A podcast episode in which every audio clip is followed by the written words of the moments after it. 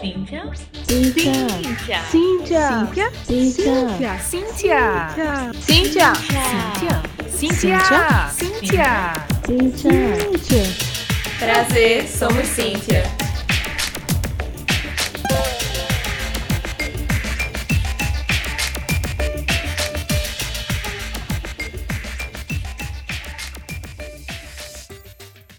Oi, pessoal. Tô aqui para dar um recadinho para vocês antes de começar o episódio. Dessa vez a gente teve bastante dificuldade para gravar por conta da internet, especialmente, e a qualidade da nossa gravação ficou um pouco inferior aos nossos antigos episódios anteriores, né, desses que a gente já está gravando online. Então a gente queria pedir desculpa por isso. A gente não vai conseguir gravar novamente por conta das agendas. Então a gente fez o melhor que a gente pôde em termos de edição, em termos de corte, para que o episódio fique bem audível, que vocês consigam escutar. Talvez vocês possam perceber alguns pequenos cortes. Isso foi a tentativa de fato de consertar. Alguns cortes aconteceram por conta da queda da internet mesmo e a gente não conseguiu perceber durante a gravação. Então é isso. Esse período de quarentena é bem desafiador para todo mundo, né? A gente já pensou em algumas alternativas. A gente espera que nos próximos a gente vai conseguir contornar essa questão. Espero que vocês gostem bastante mesmo assim. Escutem. Mandem feedback caso vocês achem que a qualidade não ficou tão boa. E é isso. A gente se vê em breve. Esperamos. Fiquem em casa e fiquem aí com o episódio. Oi, oi, gente. Olá, tudo bom? Aqui é a Lê. Aqui é a Erika e a gente voltou nesse episódio para dizer para vocês que o episódio anterior não acabou. Brincadeira. Mas é porque a gente tinha muita, muita coisa para conversar com a Malha e esse episódio anterior não ficou pequeno, né? Como vocês viram, quem escutou.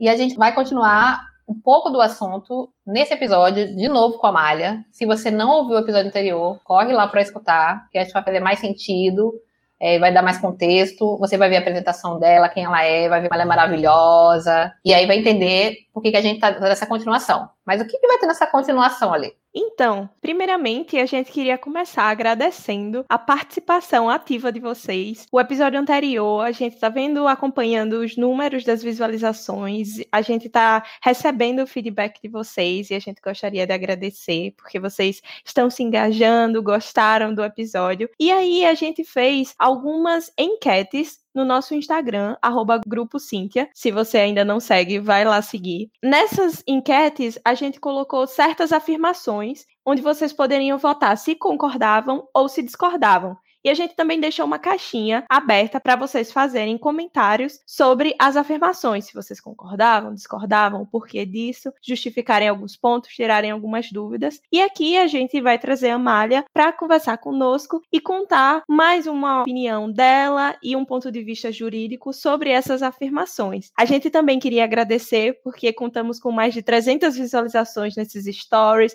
foram mais de 200 respostas. Foi incrível a participação de vocês e esperamos que vocês continuem assim, continuem nos dizendo se vocês estão gostando, o que, que vocês querem ver por aqui. Mesmo que a gente não abra a caixinha no Instagram pedindo as sugestões, vocês podem mandar pra gente por mensagem, seja no Instagram ou no Twitter. E aí, bora lá pro episódio?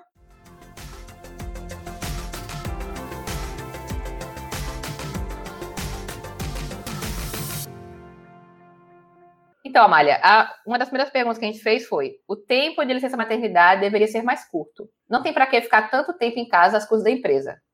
E aí, de quem votou, é, a gente teve 99% discordando dessa afirmação e 1% concordando. E aí, quando as pessoas votavam, elas podiam não fazer comentários. Nem todas elas fizeram, né? Teve gente que votou e não comentou. Mas o resumo dos comentários, de maneira geral, foi o seguinte: a licença paternidade deveria ser o mesmo tempo que a maternidade. Eu lembro que no começo do ano, não, acho que no meio do ano passado, tô, a gente na quarentena tá mais perdido de tempo do que nunca, né, gente? Mas assim, foi no ano passado, não foi esse ano. É, teve uma, uma, uma proposta, acho que lá do, do Ministério lá da Mulher, né, da nossa ministra atual, que ela falou sobre essa coisa de aumentar essa maternidade só para as mulheres, né? Eu não lembro exatamente de quanto tempo ela queria aumentar. E eu lembro que isso gerou várias discussões. E eu cheguei a discutir com uma amiga que o fato de você pensar em aumentar só para a mulher e, e continuar deixando a do homem do mesmo jeito, de maneira geral, é uma coisa que pra, é, eu considero que a longo prazo é ruim. Porque aumenta aquela ideia de que a responsabilidade de cuidar das crianças é só da mãe. Por mais que a gente saiba que existem diferenças e que a mãe precisa, de fato, né, de, do seu tempo, da alimentação, de várias coisas que são específicas, mas, assim, se você pensa em só aumentar da mãe e não aumentar do pai, você está, de alguma maneira, desbalanceando mais ainda essa, essa questão de, né, dessa desigualdade de gênero que existe na, na questão da maternidade e da paternidade. Mas comenta um pouquinho aí o que você acha e o que, que você pode comentar para a gente sobre, esse, sobre essa pergunta.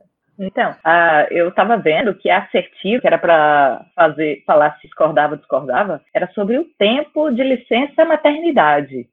Né, que não tem por que ficar tanto tempo às custas da empresa. E os comentários, teve muitos que falavam sobre a licença paternidade, que não foi mencionado rigorosamente. A discussão era mais sobre o tempo da licença maternidade. Eu acho que aí isso denota é, duas questões fundamentais que são independentes, mas se correlacionam, né? Que é o primeiro é sobre é, a lógica sistêmica econômica, pautada naturalmente no sistema vigente, que é o capitalismo, e, a, e o segundo, a segundo é, sintoma é a diferença entre o papel da mãe e o papel do pai. Então, no primeiro ponto, é a questão do pessoal questionar a ampliação da licença maternidade. O Brasil ele é, tem obrigatório por lei 120 dias. No caso, é facultado, né, algumas empresas que têm o compromisso cidadão, é, que têm registro é, com políticas públicas, é facultado 70 dias, e para o servidor público 180 dias. Mas a discussão era, a partir de junho de 2019, né, a discussão se isso seria ampliado para 180 dias. Aí você olha assim, não, o Brasil então está mais ou menos uma média, né, porque considere que tem países como os Estados Unidos que não tem licença maternidade. Pronto, é licença médica. Né, uma vez recuperada, né, se não houve caso de cirurgia, como não é no caso, você volta ao trabalho. E esse é o primeiro ponto, né, é qual é a postura é, política, de política de saúde do país em relação sua, ao cuidado das mães. É o primeiro ponto. E tem uma diferença, que é quando a gente fala em licença maternidade, não é simplesmente a garantia de você se ausentar do seu trabalho e ter a garantia de que você vai voltar e está lá o seu emprego esperando por você. A gente também está falando de licença maternidade paga, porque em muitos países a licença maternidade ela ou não é paga ou não não é paga integralmente.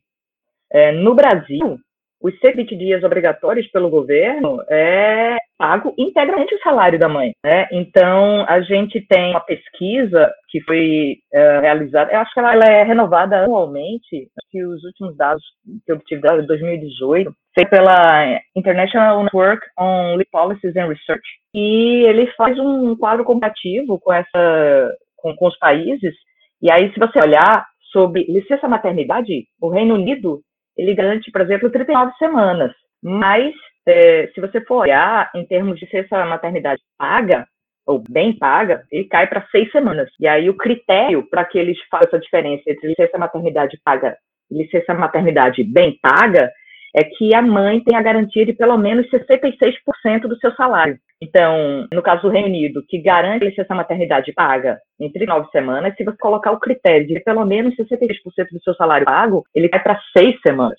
É, o Brasil, ele entra nessa pesquisa, ele faz o cálculo da licença, a média do Brasil é de, de 17 semanas. São os nossos 120 dias, na verdade, né? Quando ele coloca um dia a mais e tal, a pesquisa ela arredonda para mais as semanas, os dias, né? É por isso que ele entrou no, na 17 semana. Mas é igual. O tempo que a lei propõe, ele é pago integralmente, é os 100% do salário. Então, esse é o primeiro aspecto.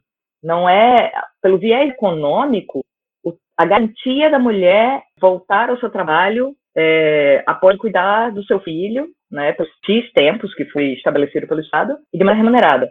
O segundo ponto é a questão da, da, da, paternidade, que eu achei muito interessante isso ter, ter sido trazido nos comentários, que no Brasil, até pouquíssimo tempo atrás, eram dias, eram cinco dias, depois foi ampliado para um mês, e é uma discussão que haja uma equiparação. Existe um projeto de lei desde 2016 de, de haver uma equiparação realmente, mas que ainda é projeto de lei, na verdade existe muito essa discussão, porque isso é, é um sintoma daquilo que a gente discutiu no, no episódio anterior, do papel natural da mãe de cuidadora. É, o pai, ele passa do provedor, então ele precisa voltar rápido para o trabalho, e a mãe fica em casa, tomando conta dos filhos, sozinha. É, o pai é o cara que ajuda, então ele não precisaria de uma cesta paternidade completa.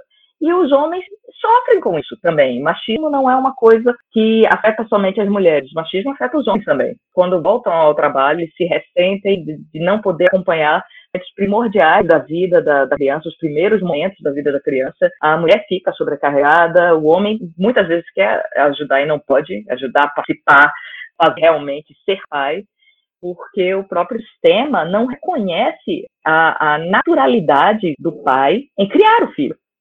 Então, essa é uma discussão muito interessante. Não, assertiva inicial é, não levanta ponto, mas leva muito mais a questão a questão nociva, que é a empresa que vai arcar com as custas da, da, dessa mãe que vai ficar em casa apenas sorvendo, sugando da empresa. Essa é uma noção bastante tóxica também. É, somente levar em consideração o capital, é, mas foi levantado também a questão da, da falta de igualdade entre os gêneros, desse papel tão importante que é que são os primeiros momentos de vida da criança, né?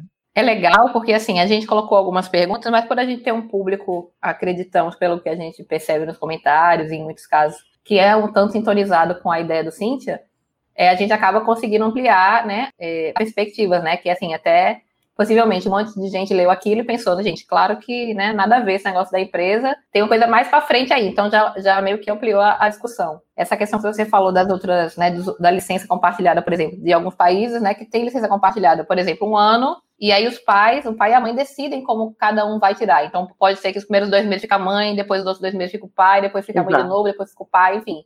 Eles, eles organizam de acordo com a realidade deles, né, daquela família, é, enfim, permitindo que ambos participem, e isso é super saudável, né? É, ampliar, especialmente ampliar a ideia de paternidade, né? Porque é isso que você está falando. Como é que você, né, é, vai de fato participar quando você está o tempo todo, né, trabalhando e você às vezes não tem de fato tempo necessário para você estar tá mais perto, né? Que é fundamental. Mas assim, isso realmente são, são diversas questões interessantíssimas. Mas eu também gostei muito de que a, as respostas tenham ampliado a perspectiva da pergunta, da, da afirmação, já indo para uma coisa mais interessante, né? Pois é. é. Do que a empresa está pagando, porque assim, todo mundo quer que a mulher tenha filho, né? Mas ninguém quer bancar essas crianças. Ninguém quer bancar essas crianças que vão, vão, trabalhar depois, né? Mas tudo bem, vamos fazer a mágica aí. Pois é, pois é. Isso, essa lógica do, do, do, da família poder escolher como vai ser dividido o tempo da licença é muito importante também, porque a gente quebra a lógica de um modelo pré-estabelecido familiar. Existe uma família específica que tem funções específicas. Tradicionalmente é a mulher que cuida e o homem trabalha. Isso rompe com, com essa lógica, porque naquele modelo, naquela família específica, ela a lógica é diferente. Pode ser que o pai que, queira e possa, e a mãe concorde também, queira que ele esteja presente enquanto ela vá, é, vá a campo. Enfim, isso é uma coisa que eles precisam definir dentro da, dentro da, da dinâmica familiar. Não existe um modelo familiar. E se a gente tiver outros cenários, como duas mães, dois pais, como se a gente tiver em outros cenários, como é, uma família pluriparental, essa, essa divisão ela precisa ser discutida inicialmente internamente. Quando o Estado estabelece quem é o, qual é o papel do gênero que vai assumir determinada função e, portanto, as garantias, por exemplo, prazos, vai ser definidos pelo Estado, você está desconsiderando a liberdade, a liberdade individual de cada um, né? De, de dizer aqui na minha família a gente funciona de uma maneira diferente do que vocês estão sugerindo. A segunda afirmação que a gente colocou lá foi Deveria haver contratação específica para minorias, mulheres, LGBTQIA, negros, etc., nas empresas para compensar, diminuir as desigualdades. E aí a gente teve 77% concordando e 23% discordando. E mais ou menos os comentários foram na linha de que poderia ser prioridade, que isso não resolvia o problema e ainda criava a ideia de falta de merecimento, que não adianta a empresa contratar apenas homens cis héteros, ou que isso também é uma forma de segregação. E aí, Amália, o que, é que você acha sobre isso? Pois é, né? A gente volta para a discussão de igualdade e equidade. Não é uma solução, é uma diminuição do dano, na verdade, porque a, a noção de, de, segregação social, ela rigorosamente ela é definida como uma separação, normalmente espacial, né, geográfica, de um determinado grupo de pessoas, né? Assim, os critérios são os mais diversos, né? Normalmente são as minorias, é raça, poder aquisitivo, religião, etnia, enfim, é, gênero é uma delas. Então, essa segregação, essa, essa discriminação, ela, ela que é o fator discriminatório. É, é exatamente o oposto que a gente quer. Porque quando você estabelece o caso de, de cota, se você olhar para o cenário vigorante, né, o cenário vigente, a segregação é o que existe. A segregação é a regra. Né? Você não vê, por exemplo, tantas mulheres no cenário de TI. Por que isso? Né? Eu, eu, vi um, eu dados do ano passado escandalizantes a respeito da, da quantidade de pessoas negras e pardas na universidade. E parece que a primeira universidade no país a atingir é, 50% da população é, da, dos estudantes negros e pardos é, foi a UF, o ano passado. Então, assim, se você olhar o, o quantidade populacional é, étnico brasileiro, não faz sentido, não é representativo. Então, a segregação é o cenário vigorante, é o cenário que é a regra. O que a gente está tentando fazer é justamente inverter isso, é modificar isso, por uma medida naturalmente é, artificial, mas é reconhecer um aspecto social espontâneo que não se, não, não se espera tolerar mais. É um cenário que não se espera é, que, que, continue dessa maneira. Então, é, isso não resolve o problema, ainda gera a falta de, a ideia de falta de merecimento. Eu acho que esse é, um, é, esse é justamente o problema. A gente não está discutindo aqui a capacidade ou competência, não é uma questão de falta de merecimento. O que a gente está discutindo aqui visibilidade. Eu tenho certeza que a gente consegue dar oportunidade de maneira equitativa, de igualdade real, prática, né, no sentido mais próximo de justiça, aí a gente realmente está combatendo a segregação. Não é, não tem nada a ver com, ah, a gente pode estar tá gerando a ideia de falta de merecimento. Falta de merecimento é quando a pessoa não consegue chegar lá simplesmente porque suas capacidades são sequer enxergadas. Esse é o problema. Isso sim é agregação. Essa, essa, essa coisa que você falou perfeito. Eu, eu recentemente tive conversa no trabalho sobre isso, é, em alguns momentos que a gente tem lá discutir justiça econômica e justiça econômica e social. E aí a gente deu o exemplo do, do caso do Itaú, aí eu acho que é do ano passado, eu, gente, eu posso colocar o link aqui no final nas referências, é, que ele fez um, um seleção trainee, ele faz todo ano, pelo que eu entendo, a seleção trainee deles, é no Brasil inteiro. E aí é 125 pessoas selecionadas, e você vê na foto, é todo mundo branco. Deve ter alguma pessoa negra é, de pele clara, provavelmente. De pele escura não dá para ver na foto. Talvez tenha alguma pessoa de pele clara perdida no meio das 125 pessoas. E a gente tava discutindo assim, gente, é muita falta de realidade, ou não sei de que, a pessoa achar que todas as 125 pessoas brancas são muito melhores do que as outras, do que as negras, do que, né? É, só elas são merecedoras. É, é tipo, como é que é, é, é, muito interessante esse pensamento, que ele é muito, eu, eu vejo muito essa, essa questão falada ah, parece que a mulher não merece, ela tem tanta capacidade, não sei o que, não sei o que. Mas assim, a pessoa não acha estranho olhar para né, as realidades, olhar para os quadros das empresas, olhar para os quadros da universidade, olhar para uma seleção dessa e só tem gente branca. Todos esses brancos são melhores que os outros. Gente, é muito assim, né? É muito interessante que a pessoa não, às vezes não consegue olhar um pouquinho, né? É só olhar um pouquinho com cuidado para perceber que não faz sentido. Achar que é questão de merecimento, que aquelas pessoas estão lá porque elas são todas muito melhores do que as outras pessoas por exemplo, no caso das pessoas negras. Ou os homens do que as mulheres, assim. Enfim. É, assim, é, é interessante porque não é representativo dentro do escopo que a chamada, ou que o edital foi posto. É, o edital em si, ele é livre, ele não é discriminatório, ele coloca, está para todo o território nacional. Mas se ele abre a todo o território nacional, e você olha, escolhe o critério étnico, é, para você fazer a ação, é, não é representativo. E aí não é uma questão de a segregação se dá dali em diante. A segregação se deu dali para trás. O que a gente está vivendo é consequência, é resultado, é sintoma que a gente está tentando combater. É isso. Se a gente olha somente como uma coisa discriminatória, apenas a ação afirmativa, a gente está tendo uma visão extremamente limitada do cenário. O cenário macro político econômico ele é muito anterior à data daquela seleção. E aí é o que, é que a gente está construindo para a vida. A gente está reforçando esse cenário, ou a gente está reconhecendo as nossas limitações de, de, de fala, de espaço e de oportunidades.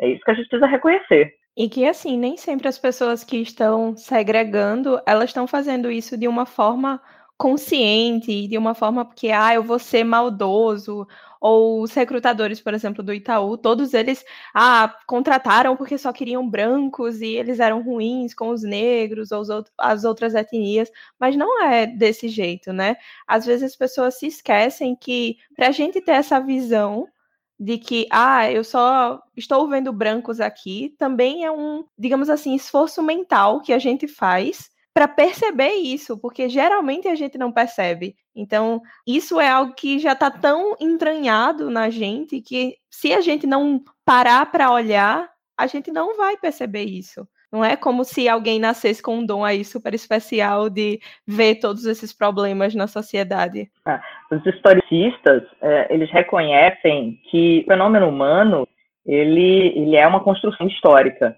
Né? No direito em particular, o direito é uma construção histórica. A gente tem um, é, uma figura, né, Savigny, que, que, adota essa postura que direito ele é uma, um, uma sequência de narrativas e ele é uma construção histórica. É, quando o cara faz uma seleção dessa, ele não, não está racionalizando é, eu estou escolhendo bancos ou estou escolhendo, escolhendo não, vem espontaneamente por, por um estabelecimento da sua construção de ver 30, 40, 50 anos numa narrativa de que o melhor é um formato subjetivo né, de, de determinados critérios, não necessariamente de capacidades ligadas ao, ao, objetivo da empresa. Isso é uma coisa muito, muito nociva na medida que você já reforça determinados estereótipos e elementos discriminatórios em relação à pessoa que antes da sua fala, antes da apresentação do seu currículo, antes de ter a oportunidade de chegar à entrevista, ela já carrega em si toda uma carga de inferioridade para aquele entrevistador.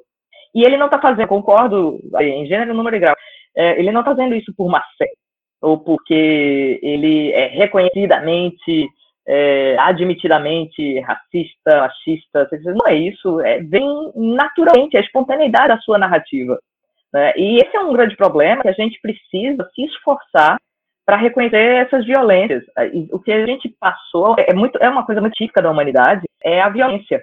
Nós, ao longo de toda a humanidade, desde a antiguidade, nós é, vivemos determinados níveis de violência. Então, o próprio Estado em si, na medida em que precisa empregar de maneira discricionária sua coercibilidade para fazer valer suas regras, é um tipo de violência. É, não estamos discutindo aqui a legitimidade dela. Agora, a gente precisa discutir que essa violência talvez seja ilegítima, injusta, e a gente não quer mais ela. E aí as pessoas pararam para perceber que determinados comportamentos ou determinadas percepções, elas são sim violentas, porque na verdade elas não sequer percebem por causa da naturalização delas. É, dando sequência, a gente teve duas perguntas, foram bem interessantes, elas são bem parecidas, mas foi legal separar porque deu, deu para perceber uma, ligeiras mudanças de perspectiva, né? Mas era relacionada a banheiro. Então, uma delas foi: nas empresas deveria ter um banheiro diferente para pessoas trans. Banheiros para homens, para mulheres e para os outros. E aí, nesse caso, 15% das pessoas concordaram com essa afirmação e 85% discordaram. E o resumo dos comentários foi: banheiro sem gênero. Né? Muitas pessoas sugerindo que os banheiros não deviam ter gênero. Outras pessoas afirmando que mulheres trans são mulheres e homens trans são homens, como qualquer outro, né? Então, não faria sentido, a princípio, de acordo com a maioria das respostas, que tivesse banheiro separado para pessoas trans. Aí outra pergunta, é para mudar um pouquinho, para ver, para tentar captar melhor a ideia das pessoas, foi: os banheiros do trabalho não deveriam ser separados por gênero, qualquer pessoa poderia usá-los. E aí a gente teve 35% de pessoas concordando com a afirmação, né? E 65% discordando. É, e aí você vê, lá, quando diz, né? Não quer separar, é, separar por gêneros, pode. E aí as pessoas, de maneira geral, disseram que o trans está dentro do mesmo esquema. Então não é um gênero à parte, né? A mulher trans não é um gênero à parte da mulher, então ela tem que usar o mesmo. Mas quando falou assim, e agora? Vamos tentar. Se a gente usar banheiro sem gênero? Aí já teve mais gente discordando. E o resumo dos comentários foi: não temos cultura para isso e a gente vai ter muito problema com assédio. É... Enfim. Eu gostei bastante desse, de, de, dessa, dessa, dessa pergunta assim, e do tipo de, de respostas apesar de que algumas eu acho que vão um pouco na linha de coisas que eu já já tinha ouvido outras pessoas falando, né? Engraçado que a primeira vez que eu ouvi falar dessa ideia de banheiro sem gênero, e na verdade não era nem sem gênero, era banheiro sem hierarquia. Foi de um educador que eu gosto muito, Zé Pacheco, e que ele, ele fala muito isso, que na escola, por exemplo, a gente tem banheiro de professor e banheiro de aluno. E ele disse que não, não, não faz sentido né? É, você não está educando as pessoas quando você, por exemplo, bota os alunos por banheiro separado, como que diz assim, ah, os alunos são mal educados, né? Eles não vão limpar o banheiro direito. Então a gente separa os banheiros para os alunos porque, né? Sei lá, tem tudo que é justificativa para separar o banheiro dos alunos dos professores. E aí eu também escuto muito essa justificativa, por exemplo, para separar o banheiro de homem e mulher. Ah, não, porque homem é muito sujo. Porque homem não limpa o banheiro direito, porque homem faz xixi em cima do, do da tampa, né? E assim, em questão de sujeira, a gente sabe que não é bem assim, né? Tem gente suja em todos os lugares, em todos os gêneros. Eu hoje em dia trabalho em uma empresa que os banheiros são. não tem gênero, né? E eu tô achando maravilhoso. Mas comenta aí, Amália. Uau, esse é um tema bem sensível, né? Porque. Por, por dois motivos ele é sensível. Primeiro, porque culturalmente no Brasil, banheiro sem gênero não, não é a maioria nem de longe. Quando a gente vai a algum lugar em banheiro é, sem gênero, o pessoal chega chama atenção. Segundo, banheiro ele é a, é na esfera da privacidade. É algo extremamente íntimo. Então, é, se cria uma, uma lógica de que é o momento, o espaço mais individual possível. É, na, na, medida que o objetivo do, do, do, banheiro é uma coisa que naturalmente se faz sozinho, né? assim, culturalmente se estabeleceu se fazer sozinho, né? Então, é uma discussão muito interessante é, na medida em que a gente vai ver, o, a gente começa a perguntar os porquês do banheiro ser o símbolo que ele é. O que, que significa o banheiro? E aí a gente entra numa discussão que é chamada tecnologia de gênero. Né? Tecnologia de gênero é quando a gente reconhece determinado dispositivo tecnológico, é, e aí tecnologia no sentido macro, né, que vai da escrita, pela, passa pela roda, até coisas mais complexas, passando por coisas do banheiro. A gente olha para o design, para a arquitetura, para as formas é, e as relações de poder que tem por trás dessa, dessa estrutura. Né? Tem gênero, discutindo as relações de poder por trás das relações de gênero.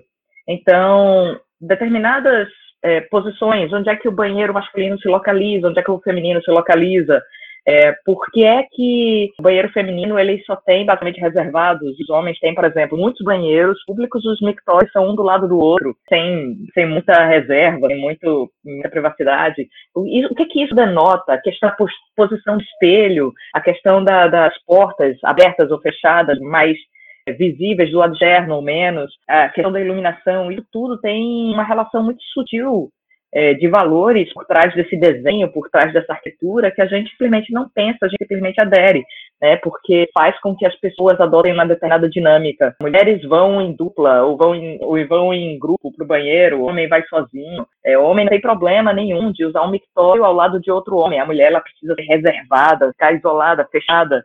Né? Porque quais são os corpos que são frágeis, quais são os corpos que são sujos, quais são os corpos que são feios, é, ou são, ou são é, naturalmente sexualizados, então precisam ser escondidos.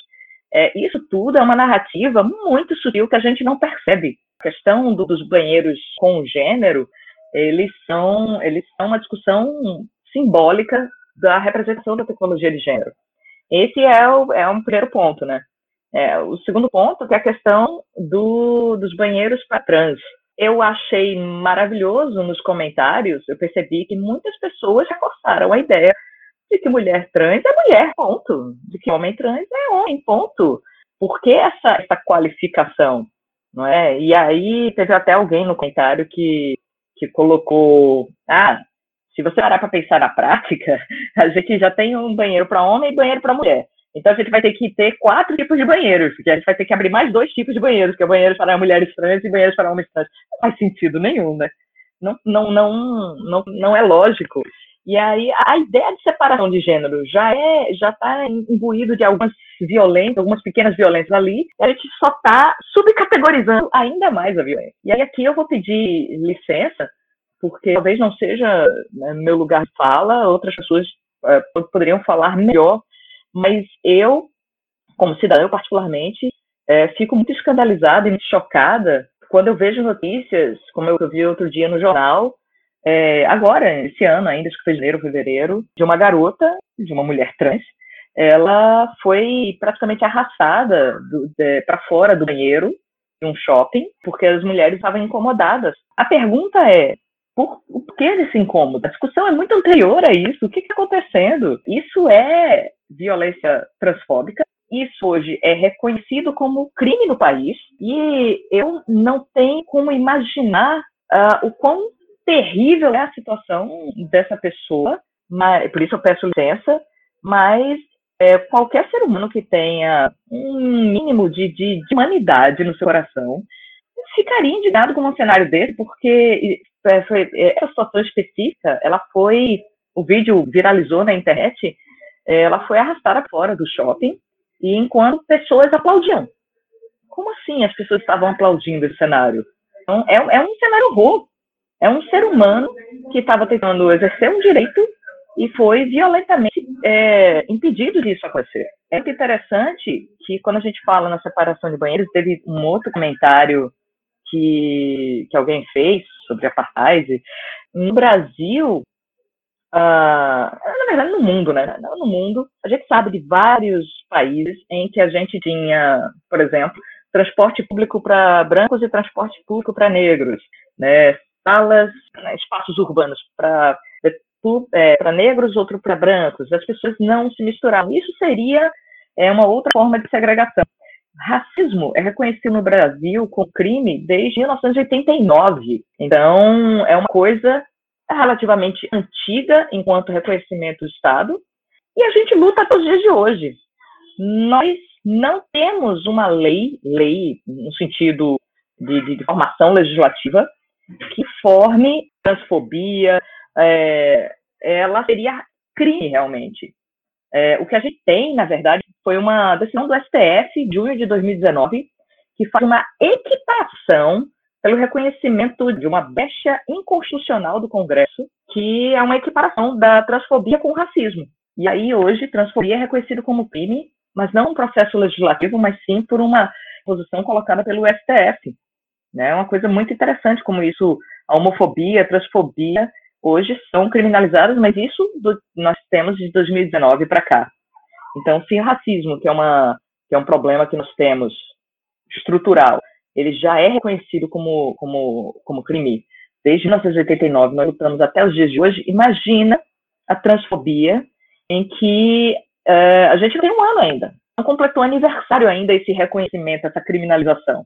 É, e esse caso da trans, infelizmente, aconteceu na minha cidade, aqui de Maceió, e foi muito assustador porque eu vi até pessoas próximas a mim que defenderam, ah, porque realmente as mulheres estavam incomodadas, não era para ela ter invadido, usaram até essa palavra, invadido o banheiro das mulheres sem ter avisado, como se uma pessoa trans precisasse pedir permissão para usar o banheiro, sendo que ela é como qualquer outra, mas infelizmente no Brasil a LGBTfobia de uma maneira geral, ela é muito difícil de ser discutida, as pessoas ainda não entendem certas categorias, certos certas nomenclaturas, também muita gente reclama de, ah, essa sigla só aumenta, agora já tá LGBTQIA+, que vai botar um XYZ e eu não consigo entender, e eu, e eu acho que isso, às vezes, realmente afasta algumas pessoas desse debate, de se inserir e entender como funciona essa comunidade, mas também as pessoas é, não enxergam o problema real ou acham que ele não existe, porque muitas pessoas não sabem, mas a expectativa de vida de uma pessoa trans aqui no Brasil é 35 anos. Então, isso é metade do que é a expectativa de vida do Brasil. E cerca de 90%, 90 das travestis e transexuais no Brasil recorrem à prostituição. Porque você não vê uma atendente de supermercado ou do McDonald's ou num restaurante, você não vê uma pessoa trans. E geralmente as pessoas trans, elas abandonam a escola. Então, consequentemente, elas não têm educação suficiente para entrar numa universidade, para ter mais condições e angariar trabalhos melhores, por assim dizer, outros tipos de trabalho que requerem mais capacitação, mas ao mesmo tempo elas não podem estar em trabalhos mais comuns de posto de gasolina, de atendente de supermercado e esses que eu citei, não que esses trabalhos sejam inferiores, mas porque eles sempre são deixados à margem e eles sempre são deixados a nenhum trabalho que envolva público pode ser dado a uma pessoa trans, porque vai chocar, as pessoas não, não vão querer. Aqui, por exemplo, no estado, teve, esse ano também, teve a primeira feira LGBTQIA+, de empreendedorismo, que eu fui lá assistir, e lá foi discutido, por exemplo, o relato de uma mulher trans que ela trabalha num hotel daqui, de Maceió, e ela foi a primeira mulher trans a trabalhar num hotel porque na rede de hotéis a gente não percebe que a gente não tem pessoas trans que estão atendendo a gente, porque já tem aquela aversão natural de não vamos colocar uma pessoa trans porque para atender os hóspedes, porque os hóspedes vão estranhar. Então eles têm que ficar sempre escondidos quando muitos são contratados, porque ainda é uma dificuldade.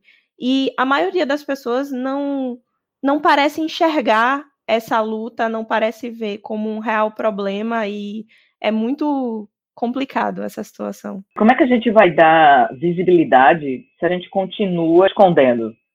Não, novamente, não, não é, tem nada a ver de merecimento, competência, capacidade, como o pessoal de vez em quando gosta de colocar. É, é uma questão de visibilidade. Vocês percebem como o sistema se retroalimenta? Então, é, gera um cômodo, então a gente visibiliza. Aí, se a gente visibiliza, ah, mas não pode ter cota, porque essa pessoa é, não está disputando de maneira igualitária a, a, com pessoas de, de mesma capacidade.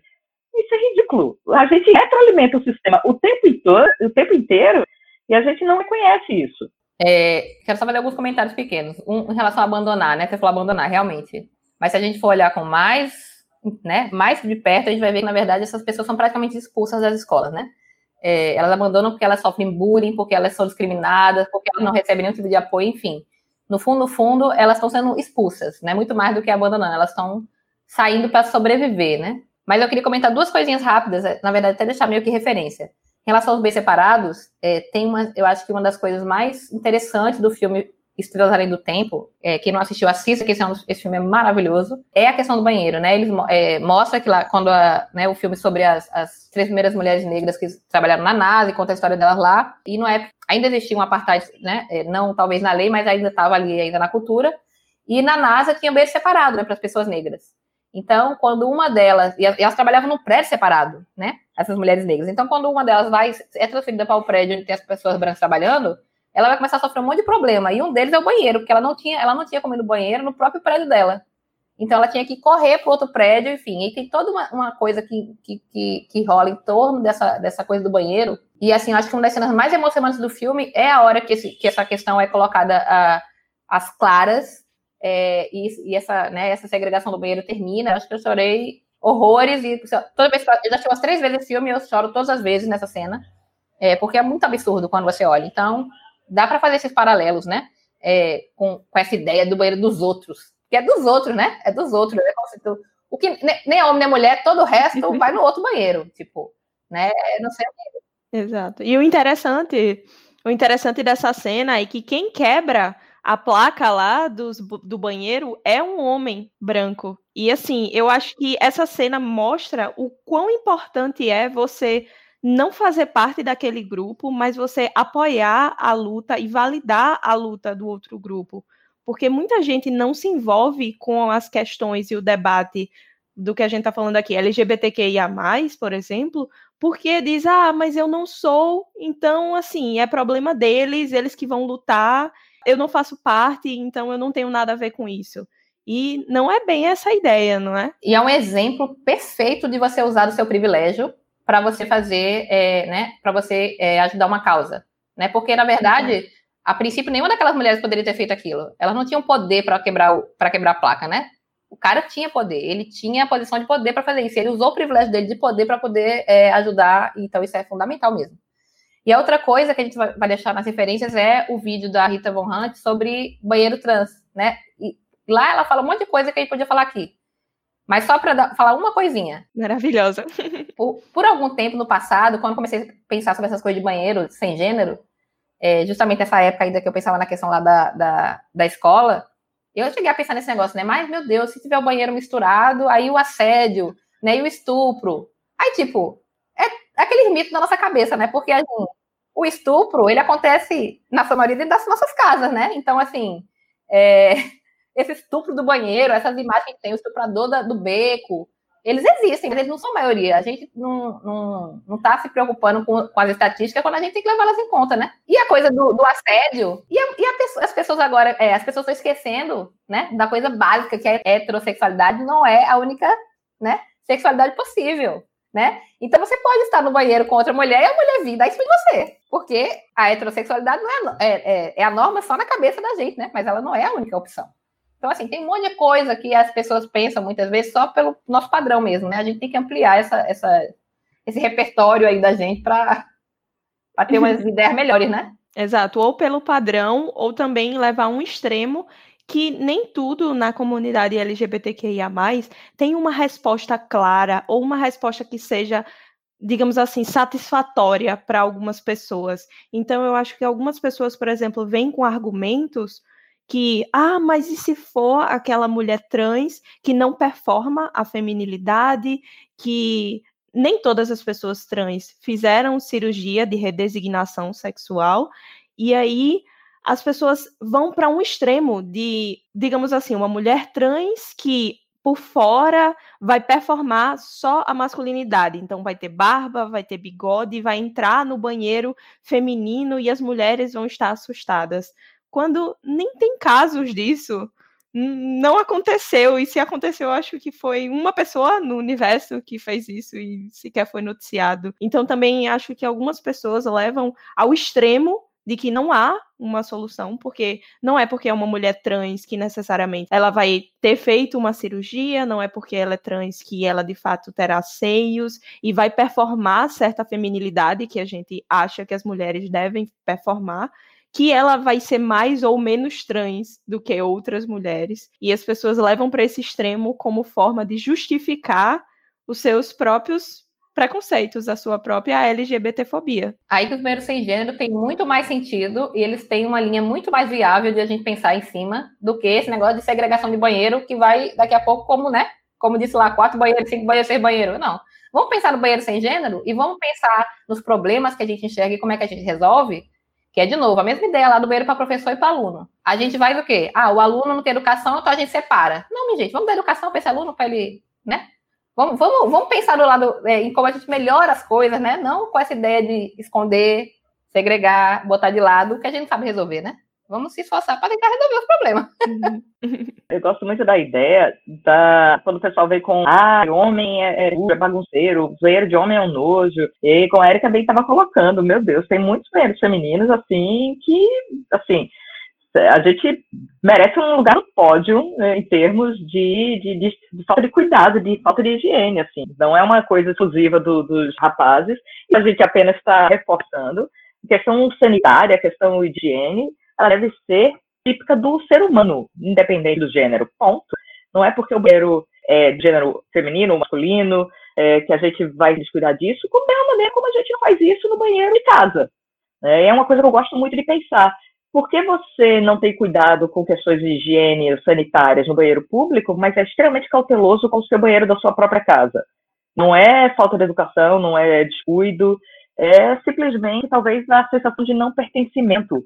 De novo, aí olhar o outro como outro e não como como par, como poxa, vou, vou usar de qualquer forma, mesmo sabendo que tem uma fila de pessoas do lado de fora e a próxima vai dar com uma cabine é, nos, nos termos em que eu deixar. É, é uma questão de, de respeito, é uma questão política. E aí você chega e justifica ah, banheiro masculino, banheiro feminino pelo argumento da higiene, é o primeiro absurdo. O segundo absurdo é a questão da, da própria segurança feminina. E que isso é um argumento que me preocupa enormemente. É, o tarado do beco, ah, a mulher não pode andar sozinha no, no banheiro, porque se ela estiver sozinha, ela pode estar vulnerabilizada, vai estar exposta. Esse é um argumento que eu acho muito, muito, muito perigoso, na medida que as pessoas eh, colocam, ah, a mulher não pode entrar no banheiro sozinha. Por isso que tem os reservados, por isso que não tem espaço coletivo aberto para mulheres. Mulheres têm que ser isoladas, porque elas são vítimas naturais. Ora, se você vai para um momento de privacidade em que seu corpo está exposto, você está pedindo para ser agredida. E isso é um argumento terrível, terrível, porque a mulher é retirar novamente a liberdade da mulher. Então, as mulheres, naturalmente, o próprio, de novo, questão do, do, da tecnologia de gênero, né? O design, a maneira como é posta, mexe com a dinâmica das mulheres, porque é incutido nas nossas cabeças que a gente não deve agir de determinada forma para que a gente não seja vítima. É a mesma lógica da mini saia e do top que você não pode usar porque você está pedindo para que os homens olhem de maneira maliciosa para você e que você seja uma vítima em potencial. Só tem uma única justificativa, pra, só tem uma, uma um único motivador, não justificativa, um único motivador para violência é o agressor. Não tem nada nesse universo que justifique uma agressão. Nada.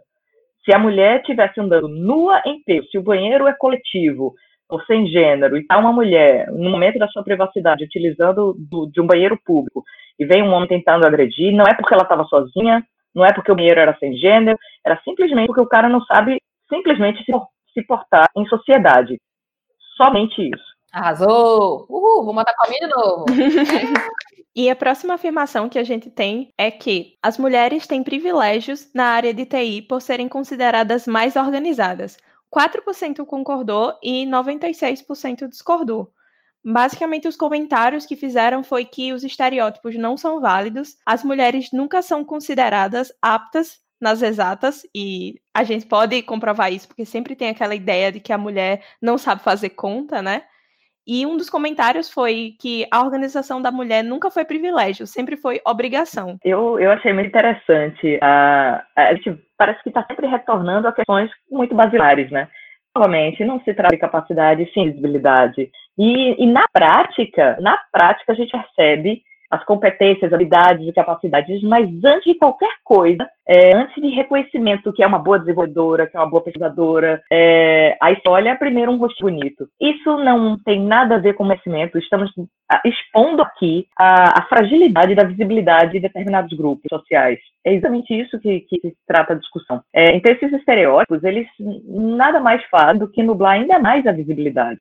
A gente tem que é, dar a ela e let it go dos estereótipos, abrir mão disso, é, de, tocar a vida para reconhecer o caso concreto. Pessoas têm habilidades, capacidades, competências diferentes em função da sua história, em função da sua formação, e isso é que se visualizado no caso concreto. Agora, o que a gente precisa ver é se ela preenche um requisito de determinada categoria, ela não é considerada uma pessoa no primeiro plano diante das suas capacidades. Ela, ela é vista como um gênero, ela é vista como uma raça, e aí ninguém olha mais para, entre aspas, o merecimento que é sempre colocado. E aí essa questão, eu adorei, adorei a frase de a, a organização para a mulher nunca foi um privilégio, ela sempre foi uma obrigação. É, eu eu estou partindo da ideia de que foi dita por uma mulher isso e mais como uma crítica. Nós não temos a liberdade de, de se rachar, se de determinado ponto da nossa vida da gente rachar. Nós somos a nossa própria função, que nós somos adestradas desde muito jovens, desde muito pequenas, a se portar como uma mulher ideal. E aí a organização entra no rol de tantas coisas que, que a mulher é ensinada, é adestrada desde cedo a cumprir. É, então, quando a gente entra na discussão de feminismo, a gente está entrando na discussão das liberdades. A gente precisa ter liberdade para conseguir não só desenvolver nossas competências, mas para demonstrar as nossas competências. Não adianta simplesmente ter e simplesmente ser ignorado. Né? Ignorado por discursos tipo mansplaining ou ignorados por estereótipos. É, e isso é passado de maneira muito sutil pela narrativa educacional, pela é, é, narrativa empresarial, pela narrativa dos próprios objetos que nós usamos no, no nosso cotidiano. Eu vou contar um casozinho de, de, que eu gosto muito de, de usá-lo para ilustrar o conceito de valores e de relações de poder dentro das tecnologias de gênero. Quando a minha mais velha tinha em torno dos três anos, ela questionou de maneira aborrecida ao pai por que a farda dela era diferente dos coleguinhas da escola, porque ela usava short saia e os coleguinhas usavam usavam short ou calça. Só que o short e a calça dos coleguinhas é, meninos é, tinha bolso e o short saia das meninas não tinha. E aí a gente perguntou para ela por que que isso incomodava tanto ela. Era, mas mamãe, mas papai, a gente é, não pode levar uma bala para o recreio, a gente não pode levar os brinquedos, tem que ficar carregando tudo na mão. E eles sim, podiam colocar as pedrinhas do jardim no, no bolso, eles poderiam levar os brinquedos. E aí, é, eu fico sempre emocionada quando eu, eu, lembro dessa história, porque eu vi meu esposo olhando e dizendo para ela: e olha, filha, existe uma coisa chamada machismo no mundo. E aí ele ensinando para ela, com três anos de idade, a partir da, das possibilidades que as relações com os colegas, as relações de autoridade com o professor, as relações com os próprios objetos que nós carregamos, que é típico para a mulher, usar saia, usar vestido. A gente não, não tem, por exemplo, bolso, a gente tem que carregar uma bolsa, e isso inibe nossos movimentos, ou os vestidos mesmos é, são estreitos, curtos, é, nossos movimentos expõem mais nosso corpo. É, isso tudo é uma narrativa por trás. Então, eu sempre uso esse exemplo para explicar, por exemplo, coisas como tecnologia de gênero, para deixar claro que o que acontece é, é, justamente o reforço de estereótipos, porque a mulher deve ser comedida, deve ser organizada, ela não deve é, é, se exaltar, ela não deve ter movimentos brutos, ela não deve, ela deve ter uma determinada postura. E o que a gente constrói no nosso entorno é justamente para manter esse, essa, essa postura estereotipada até os dias de hoje. E que também não é um problema se você, enquanto mulher, aspas, quiser seguir esse estereótipo, quiser ser uma pessoa organizada, se sentir bem sendo organizada. O feminismo ele tá para você não ser obrigada a ser dessa forma, porque eu acho que muitas mulheres se afastam do feminismo e até se dizem que não são feministas, exatamente por acharem que ah, porque eu não quero não sei, os pelos da minha axila enormes, eu gosto de fazer.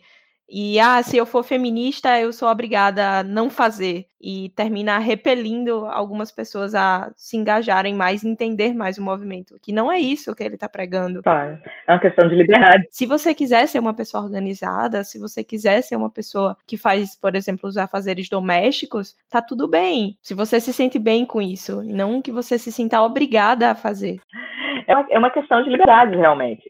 É, não é dizer que a mulher, para ser feminista, precisa fazer isso. Para ser feminista, ela precisa ser livre. Né? A gente precisa ter liberdade para ser quem nós somos. E é exatamente o feminismo que diz que mulher não tem um modelo. Né? O que é o modelo de mulher? O que é ser mulher? Né? Então a gente segue isso. É chegar e dizer, por exemplo, para uma coleguinha de sala da minha pequena e dizer: se você quiser, você pode ou não levar pedra do, do recreio. Você ter essa oportunidade de ter. Se você sequer coloca um danado de um bolso no, no uniforme, você não tem essa, essa oportunidade. Óbvio que isso é uma metáfora para uma coisa muito maior, gente, eu não preciso explicar. Né? Bolso é justamente o nosso ceiling, gente. Ótimo.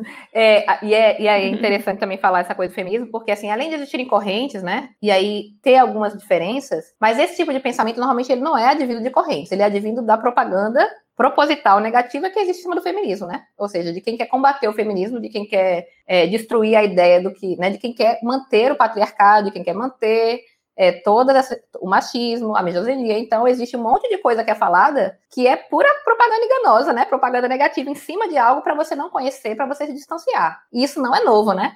Tem um documentário maravilhoso lá é, no Netflix, que é Feminista o que elas querem, eu acho que é o nome, mas a gente vai deixar referência. E eu lembro que eu achei muito interessante quando eu assisti, porque tem feministas, mulheres mais velhas e mulheres mais novas. E eles colocam uma mulher mais nova falando justamente isso. Às vezes eu não quero dizer que eu sou feminista, né? Porque isso é visto de um jeito ruim. Mas aí você, ele pega uma, uma mulher mais velha e ela fala a mesma coisa na, na, época dela. Que na época dela ela não queria se dizer sufragista. Porque sufragista era tido como uma coisa ruim. Então, assim, essa propaganda ruim para né, de, é, desmoralizar e para associar o feminismo a coisas de supremacia, a tudo que é errado, ou que seria o contrário do machismo, ela é desde que o feminismo surgiu, né? O feminismo surgiu, surgiu a propaganda negativa em cima. Então a gente também tem que ficar atenta em relação a isso, né? É, porque é muito vindo disso mesmo, dessa propaganda negativa de, de, de, de, falar coisas assim, dessas bem sem noção, e atribuir isso, às vezes, até a correntes. E nem nenhuma corrente, às vezes, fala nada disso, especificamente, né? Eu, mas eu não conheço nenhuma corrente que diga que para ser feminista tem que ter, tem que ter cabelo no sovaco, por exemplo, né? Não existe essa corrente de feminismo. Então, assim, enfim. Mas deixa só eu comentar uma, é, duas coisinhas. Homem desorganizado é associado à criatividade porque ele é muito criativo, porque pessoas criativas são desorganizadas e blá blá blá. Mulher desorganizada, relaxada. Afe Maria, não teve educação, a mãe dessa menina não deu educação a ela, né? Então, de novo, né? Estereótipos muito bem definidos, né? Não tem nenhum problema é, a princípio. Não teria, se a gente não tivesse esse tipo de pensamento consequente, né? Em relação ao que significa ser organizado ou não.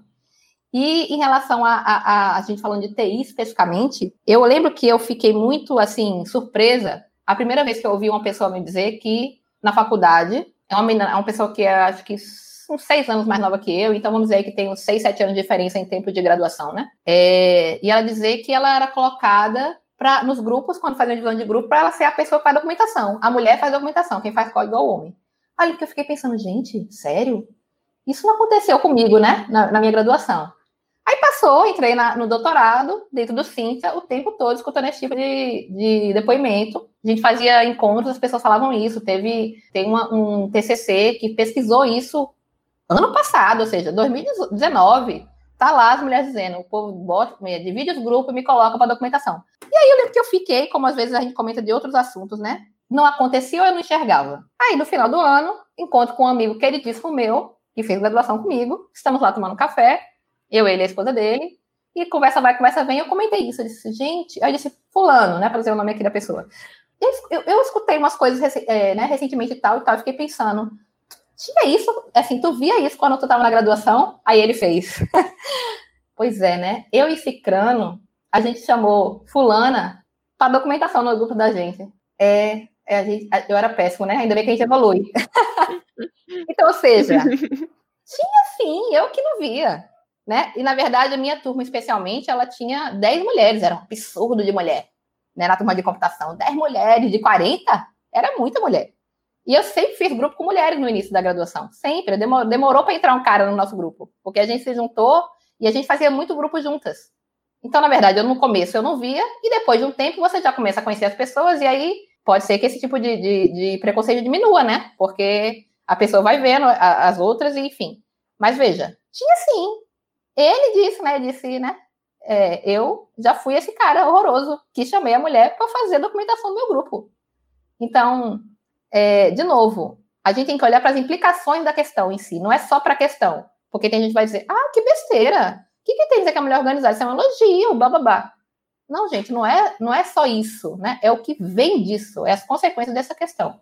Continuando, a gente teve uma outra afirmação que era a seguinte: não há necessidade da mulher denunciar chefe ou colega de trabalho por assédio se ela já saiu daquele emprego. Está no passado. É apenas querer aparecer ou ganhar dinheiro em cima da empresa.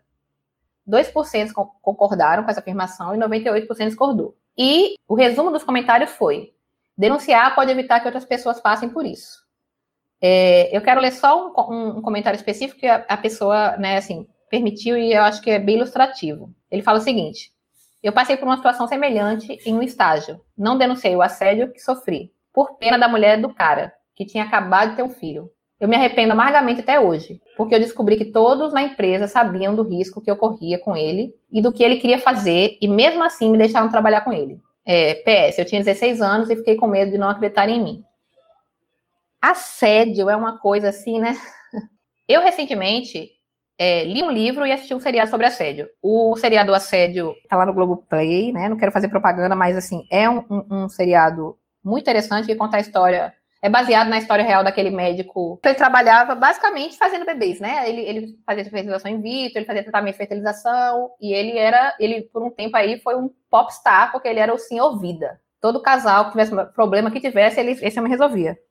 Mas a gente descobriu que ele assediava, estuprava as mulheres que ele tratava, né? Então teve todo o. Tem todo lá, o, o, o seriado é muito interessante, é, é, pesado, assim, mas é muito interessante. É, no sentido de mostrar o comportamento dessas pessoas quando elas têm poder, especialmente, né? Pessoas com poder, elas têm aparentemente um comportamento similar. Porque aí eu li o livro que conta a história é, da, das duas repórteres que foram assim é, que fizeram reportagem sobre Harvey Weinstein, aquele cara, aquele diretor, produtor da indústria de Hollywood. E aí você vê um comportamento muito semelhante dele e o do médico, em relação a como eles acusavam as mulheres, como eles se achavam inalcançáveis, como eles achavam que por eles eram por eles ser famosos e poderosos, eles nunca, as mulheres nunca iam ter credibilidade. Então, assim, isso é um campo vastíssimo para se entender, por exemplo, o que a pessoa não denuncia. Mas eu acho que o que está aí nessa, nessa afirmação, que é importante ficar na cabeça das pessoas, é achar que é para aparecer ou ganhar dinheiro. A pessoa achar que uma mulher vai denunciar um cara de assédio ou estupro para aparecer é muita falta de noção de realidade. Assim. É muita falta de noção de realidade. Achar que a pessoa vai se beneficiar de alguma maneira em se meter numa coisa desse tamanho, numa coisa onde ela estará sempre errada, onde todo mundo vai estar contra ela e etc, etc, mesmo hoje. Mesmo hoje, onde a gente tem mais visibilidade dessa questão. Eu também sei de casos de pessoas, né? É, eu tenho um amigo que trabalha num órgão público, né? Que eu não vou dizer qual é, e que não ela, mas uma, uma estagiária também passou por uma situação muito semelhante. Eu achei, achei a história parecida. Eu fiquei, gente, será que é a mesma pessoa? Mas não deve ser, porque as histórias são parecidas. E isso é o mais interessante. Você jura que a sua história é única e isso aconteceu com você. E, na verdade, ela aconteceu com um monte de gente, um monte de mulher passou por isso, e elas são mais comuns do que a gente pensa. E quando você não denuncia, é de novo, é o, é o retrato que você vai ver seguidamente nessas histórias.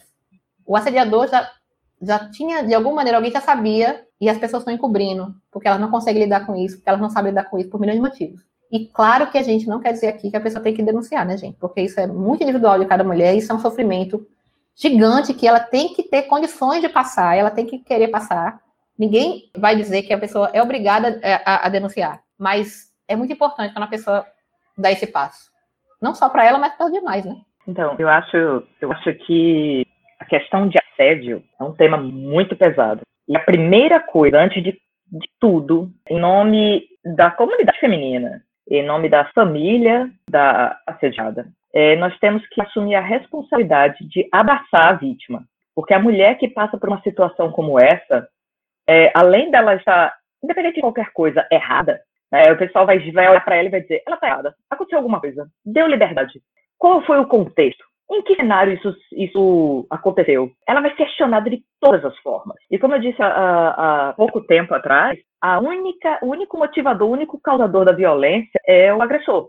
Não tem nada que a mulher faça para justificar isso. É surreal. Então, muitos desses casos de assédio, e estamos aqui falando de assédio sexual especificamente, eles, a sexual é um tipo claramente subnotificado, porque as mulheres têm vergonha, porque as mulheres têm medo, porque as mulheres elas se sentem culpadas de alguma forma. Então, para discutir esse assunto, eu acho que o primeiro ponto é a, a comunidade assumir a responsabilidade e abraçar essa vítima. Depois disso, é dar todo o contexto e toda oportunidade, todo o dispositivo institucional para que ela possa falar livremente, sem pressão, sem julgamento para que os fatos possam verdadeiramente vir à tona. Era uma, é, essa é a realidade que a gente vive hoje. Quando se começou a discutir, por exemplo, delegacia das mulheres, né, é, é, claro, qualquer mudança de cenário era um incômodo, né? A gente sai da inércia de um incômodo. Ah, mas precisa de delegacia da mulher? Precisa.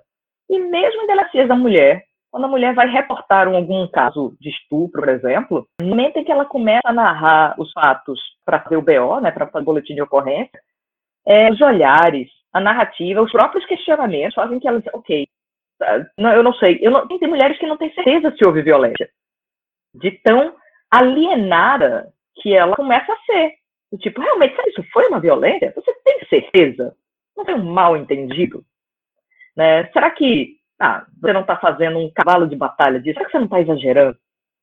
Então, a gente começa realmente a ficar em dúvida. As mulheres, elas têm uma carga pretérita do fato, que é a sua própria narrativa, a sua construção epistemológica, de que ela é responsável pelo que acontece com ela.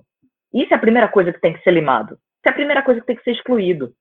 Aí, depois de fazer isso, é que a gente vai. Agora a gente vai poder passar pelo devido processo legal de maneira eficiente. Porque senão, o devido processo legal ele já vai estar todo viciado. Isso é um negócio absurdo. Né? Isso fere o direito per si. Então, o que eu vou dizer agora é pode ser uma incoerência, mas é, é muito mais um pedido. Em caso de assédio, a tentativa de fazer a denúncia imediatamente. A atual lei não tem prazo de prescrição para isso. Isso já é uma vitória jurídica para a gente. Antigamente, se fosse denunciado em três meses, acabava pre, é, é, prescrevendo. Mas hoje a gente não tem mais isso. O problema não é a questão, é, não é a questão meramente jurídica, é a questão é, de responsabilidade social para consigo própria, né, em que você vai precisar buscar auxílio, é, da família, da própria instituição sobre a qual aconteceu o, o ocorrido e poder tocar adiante. Porque essa é uma das violências no Brasil mais frequentes. Isso afeta também outras mulheres mais adiante. Então, quanto mais for o tempo que perdurar o silêncio, outras mulheres podem também estar passando pela mesma situação e em silêncio. Então, é um cenário é, que é, é, seria caricato se não fosse um trágico, porque são mulheres no mesmo ambiente, passando pela mesma violência, às vezes pela mesma pessoa, e ninguém sabe de nada, porque ninguém fala. O silêncio aí é o pior, é o pior inimigo, que perdura mais essa, essa, essa violência. A gente tem o, o, crime de assédio sexual hoje, no Código Penal, no artigo é, 206, mas na verdade a gente tem uma seção inteira de crimes contra a liberdade sexual, né, que vai do 213 ao 216. E para a gente ter uma noção de assédio sexual, tem um elemento característico fundamental, que é o elemento hierárquico. Para ver assédio sexual, deve haver uma relação hierárquica que denota uma relação de poder em que gera um natural constrangimento ou violação de liberdade a partir dessa relação de poder. Existem outras, eh, outras formas de violência que devem ser consideradas também. Ah, é, entre pares, onde não há hierarquia, você tem, por exemplo, o crime de importunação sexual, que é um crime muito novinho, é um crime que entrou no Código Penal em 2018. Tem é, o crime de estupro, né? E que, e que isso pode, pode é, gerar, talvez, uma confusão na hora de tipificar, mas o fato é que existe uma violência contra a mulher, e aí você precisa identificar quem são os agentes. Qual foi a, a, o meio para se gerar a força? É, qual foi o contexto, né, qual foi o cenário, para a gente poder identificar clareza o tipo penal. Mas a violência, ela, às vezes, é muito difícil de identificar, justamente por causa do grau de alienação que a mulher passa. Do tipo, não é nada demais, foi só uma brincadeira, foi só um elogio, ou, ah, quero que colegas de trabalho não podem flertar. Isso é, é, é, é uma das coisas mais. É, é, é mascarar, é mascarar a violência. Então, nesses casos, é, a gente recomenda logo que, diz, que, que ligue o Disco Mulher, 180, 180, porque lá eles podem ajudar a compreender melhor, a, a identificar o fenômeno, o fato, e aí encaminhar para as instituições, para as autoridades adequadas, que a gente às vezes não sabe para onde correr. Então, e hoje tem uma outra vantagem né, da, da, da própria legislação, é que também não há necessidade da vítima mover a ação. É, o Estado, após a denúncia, ele pode continuar o processo, né? ele é responsável pelo processo. Antigamente, a, a vítima precisava mover a ação por si só. E isso era um, um outro complicador, né? Um monte de vítima abandonava, porque a sua exposição, a sua imagem ficava parecida. Ela era vítima e, no final das contas, ela era o algoz da sua própria imagem. Quer dizer que então você foi, foi vítima de violência, né? Uhum. O que será que aconteceu para isso? A, a, legislação evoluiu muito nesse sentido, no sentido de proteger a mulher. A gente tem isso no tocante em relação ao assédio sexual, né? Eu imagino que a gente já conversando mais precisamente sobre isso, mas existem outras formas de assédio. Hoje uma coisa que é muito discutida direito é o assédio moral. É o assédio moral que, por se tratar de questões morais é, não necessariamente ter, ter conotação sexual, ele pode incidir numa dificuldade de identificar ainda maior o fenômeno, o fato que seja como ilícito. Então, a gente, provavelmente, um crime né, de, de assédio moral, mas a gente não quer dizer que não é por causa disso que ele não é considerado ilícito.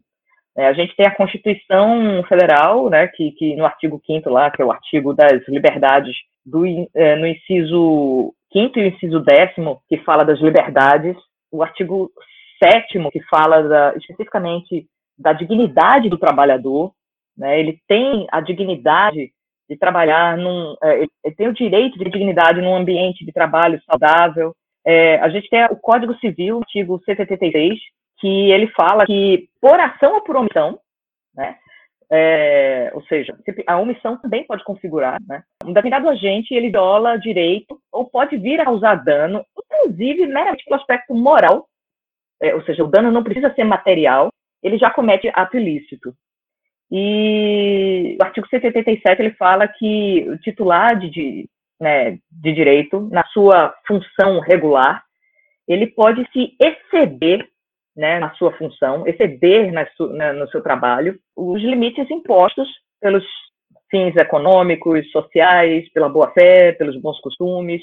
Ou seja, na execução de um determinado trabalho, de uma determinada função, ele, tá, ele tem o direito de executar aquilo, ele se excede. O Código Civil coloca também a possibilidade de você reconhecer, reconhecer isso como algo ilícito. Mas note que isso tudo é muito genérico, né? Isso é tudo muito aberto. Mas o que, que é, o que, como é que figura realmente o, o assédio, o assédio moral?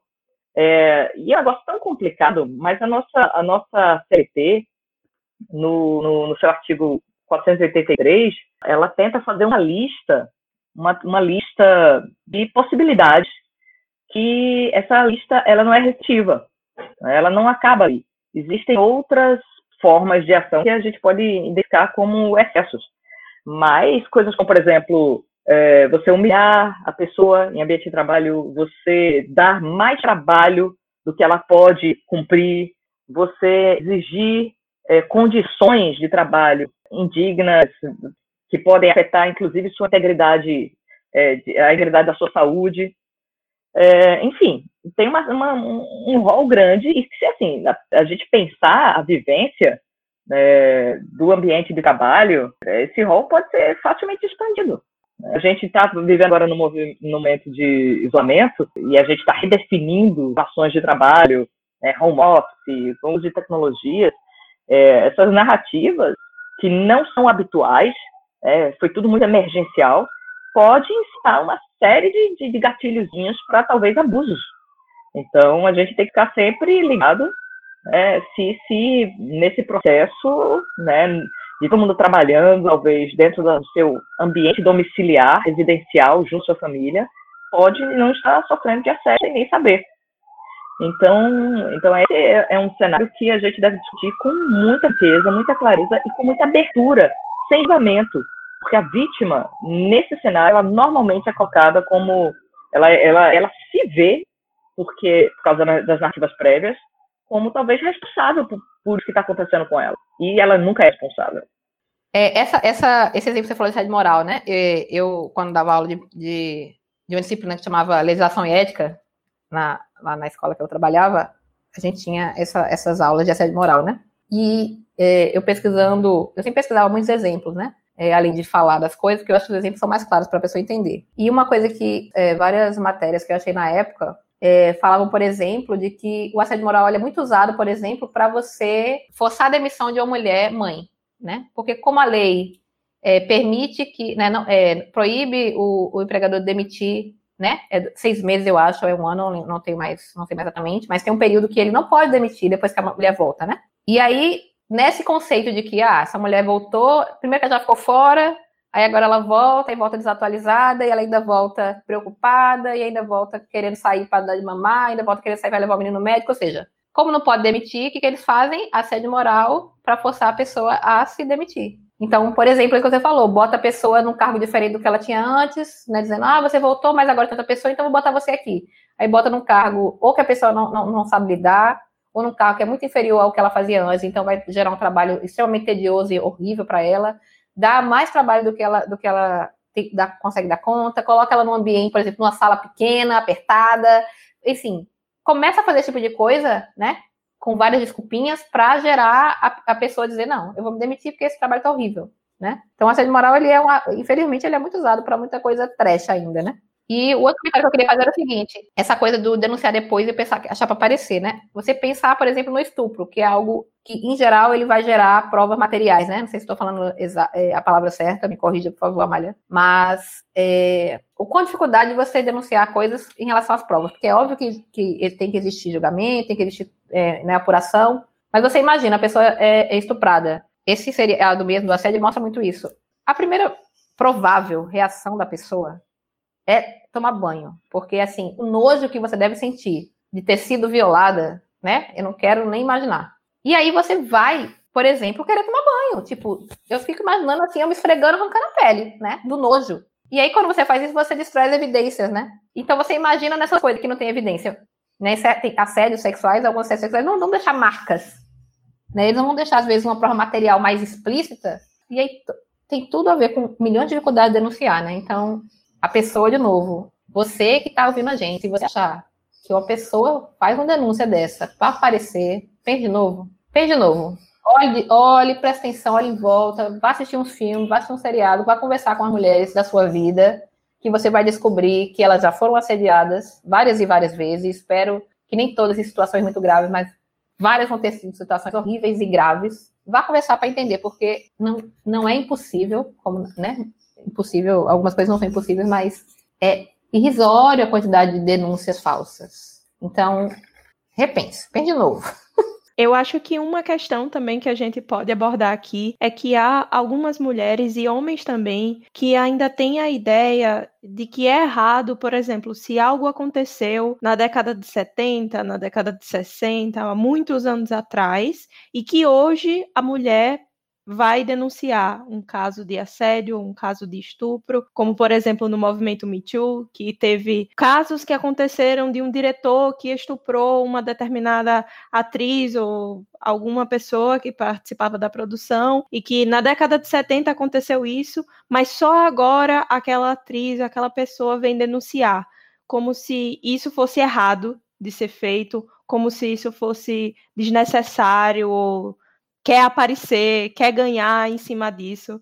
Acho que, infelizmente, muitas pessoas ainda pensam assim, né? O que é que vocês acham sobre isso? A dureza está no fato da gente ter que lutar já contra o machismo que vem dos homens. A gente precisa também lutar, às vezes, contra o machismo que vem de mulheres é porque a nossa construção de não reconhecer, não reconhecer a mulher enquanto símbolo, enquanto gênero.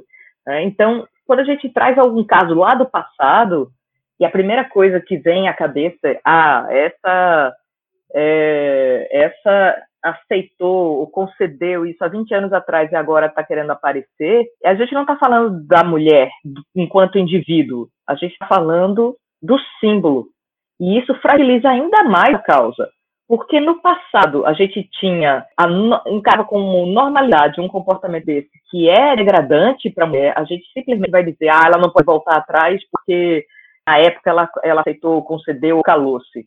Isso é um negócio que é extremamente nocivo. Não é porque na época ela calou-se que ela vai ficar calada para o resto da vida. Então não é, não diz respeito a, a, somente a mulher enquanto indivíduo, mas isso tem que ser trazido também enquanto mulher, enquanto símbolo, enquanto gênero, enquanto é, grupo social minoritário. Eu indico novamente a leitura para quem puder desse livro. Ela disse, os bastidores da reportagem que levaram ao Me Too, porque ele fala, é, por exemplo, ele dá muitos exemplos bem, acho que muito bem embasados e muito bem explicadinhos dessa ideia, por exemplo, que a pessoa aceitou, né?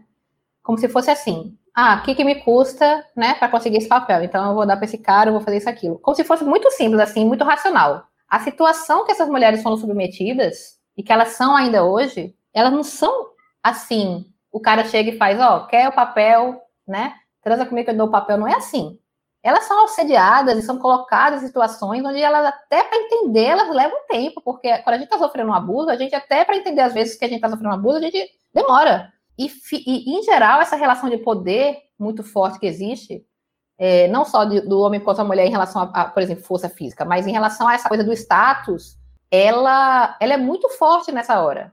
Então não é simplesmente assim, se, não, eu não vou dar para esse cara e vou embora.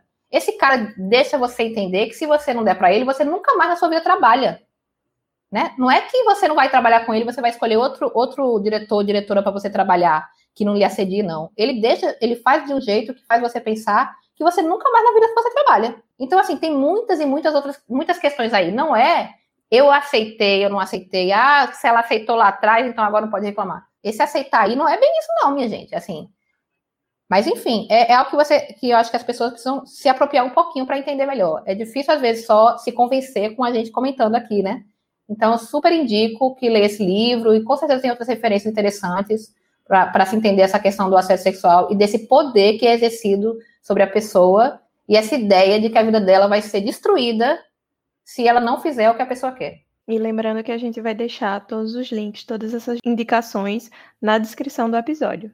E a última afirmação que a gente colocou para discutir aqui foi a seguinte: política e ou religião não deveria ser discutido no ambiente de trabalho.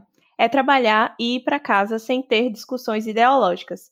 33% concorda e 67% discorda. E a, o resumo dos comentários é que pode não ser saudável discutir isso, pode se for um diálogo, mas as pessoas geralmente não conseguem dialogar. E aí teve um comentário que até disse que tudo é política. O que é que você acha, Amália, sobre esses tipos de discussões? Se é um ambiente adequado, o trabalho, se a gente não deve falar sobre isso? pois é, né? Nós aqui no Brasil temos duas características fundamentais, assim. Primeiro, estamos numa sociedade hiperconectada. O mundo está, e o Brasil se adaptou muito bem a essa sociedade hiperconectada, em que todo mundo participa de rede social, sabe o que acontece com seu vizinho, sua família, seu companheiro, seu, seu colega de trabalho. E muitas informações pessoais são postas em vias públicas, digamos assim. Isso não quer que a informação seja pública, mas voluntariamente, às vezes involuntariamente, essa, essas informações que são típicas da, da vida privada, elas perparam por outros ambientes, inclusive profissionais. Né? É, o segundo aspecto, o pessoal fala muito, que é uma característica do brasileiro, né? eu particularmente não tenho estudos em dados para isso, mas é uma coisa que se fala, então gostaria só de destacar o cuidado para que a gente não reforme determinados estereótipos aqui. Mas aqui a, a gente tem uma, uma fama de misturar o pessoal com o profissional. Não sei quão real é isso, mas eu vejo muitos problemas de trabalho serem inaugurados pela mistura profissional com o pessoal. É proibido? Claro que não, não é? é dentro do limite do legal, né, do que a gente vem discutindo, é claro que, que não haveria problema, mas existe, existe esse hábitos, digamos assim, e aí pessoal, questões de ordem, por exemplo, de religião, é a liberdade religiosa, é, ou de posicionamento político, de postura política, são questões naturalmente de ordem pessoal. Tanto que, se a gente for olhar como é interpretado essas questões de religião e de, de, de, postura política, como exemplo postura partidária e tal, é, a própria Lei Geral de Proteção de Dados é considerado dado sensível, né? São dados pessoais e sensíveis, né? Porque são passíveis de discriminação. Então, é muito difícil num cenário como esse não haver essa mistura. Ah, ambiente profissional, você não pode misturar religião, não pode misturar política, você não pode falar. E isso vem quase que espontaneamente, principalmente nos trabalhos em que existe relação social entre seus pares e entre seus superiores e hierárquicos, né? Então, essa, esse, essas elas vão surgir naturalmente. Não porque a pessoa vai entrar no refeitório e começar é, um flame sobre a economia que o Brasil vive hoje. Aê, vamos lá, a gente vive um país polarizado, vou, vou começar um flame agora gratuitamente. Não é isso. É porque essas coisas, elas estão, elas compõem o indivíduo. Então, na, na, em que medida? No mesmo sentido que no episódio anterior a gente estava discutindo que o feminismo ele tem que perpassar por toda a narrativa. A religião faz parte de mim, então qual é o meu momento, da maneira como eu me visto, da maneira como eu me comporto com meus colegas, isso eventualmente vai perpassar nessa narrativa. Imagine que um funcionário ele vai precisar tirar determinada hora para oração, ou usar determinadas vestimentas, ou não querer participar ativamente de, determinado, de determinada ação coletiva, lá, não bebe, não sei. É, e aí isso vai vir à tona, naturalmente. E sobre alguém ter comentado sobre tudo é política, hum, é, faz sentido na medida em que a gente, se a gente interpretar política no sentido grego, né, de polis, né, de você viver em sociedade, de você estar no ambiente coletivo, e as ações coletivas, elas de, definem comportamento, isso é política. Né? Então, quando você assume determinadas posturas, por exemplo, uma postura feminista é uma postura política. Então, é, como, como você impedir isso? É claro que dentro do limite legal e dentro da razoabilidade, é, ao meu ver, é relativamente saudável você manter coisas separadas. Mas a gente precisa reconhecer que essas coisas não são facilmente separáveis, né? Então, a gente entrar, por exemplo, em discussões polarizadas, não, isso é uma coisa que é uma discussão inócua, é uma, é uma discussão que não contribui e que nem existiria no ambiente normal de trabalho. Agora, se você percebe um colega, é, um, um chefe sendo racista, sendo sexista, sendo misógino, você intervir, você falar ou você se omitir, é uma postura política. É uma postura política. E aí não tem como você não discutir. E aí, para encerrar, muito obrigada mais uma vez, Amália, por estar aqui conosco. Maravilhosa, como sempre. Muito obrigada mesmo por ter topado participar desse episódio. E aí vem o nosso quadro de indicações empoderadas, onde vocês já conhecem, que deixamos aqui indicações, seja de série, de filme, de canais no YouTube, livros, filmes, que a gente tem interesse em passar para vocês, que agregue algo na vida de vocês. E aí, Amália, qual é a sua indicação? É, pois é, eu estou muito, muito feliz de estar aqui. E aí, da outra vez, a gente deixou três recomendações, dessa vez tá pior. Eu já pensei em, em quatro e tem que parar por aqui, senão. Mas a minha primeira recomendação é conhecer a própria legislação nacional. E aí eu vou passar uma lista que eu estava organizando aqui um pouco antes do, do, da gravação do episódio com as legislações específicas, porque existem legislações que tratam de, de violência contra mulheres negras, tem legislação específica de violência contra mulheres idosas, contra mulheres com deficiência física. Então, é, como a gente tem uma certa dificuldade por causa de todo esse contexto que a gente explicou há pouco, de identificar, seria interessante. A primeira recomendação é a gente ter um acesso, é, em termos jurídicos, como nós podemos nos proteger. Essa é a minha primeira recomendação. A minha segunda recomendação é um anime, é um desenho uh, da Netflix chamada Aretsuko, que eu particularmente sou grande fã, que é um anime que faz uma metáfora do universo empresarial com bichinhos.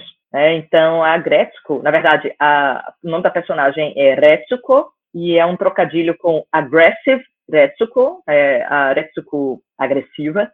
É uma panda vermelha é, no início da carreira de uma empresa, que ela, enquanto mulher solteira, nos seus vinte e poucos anos, é, lida com um chefe abusivo, lida com colegas misóginos, aí cada bichinho ele é a representação de um estereótipo de empresa, mas é uma comédia muito divertida e que incomoda um bocado, porque a gente vê todos os estereótipos, todos os elementos tóxicos de uma empresa.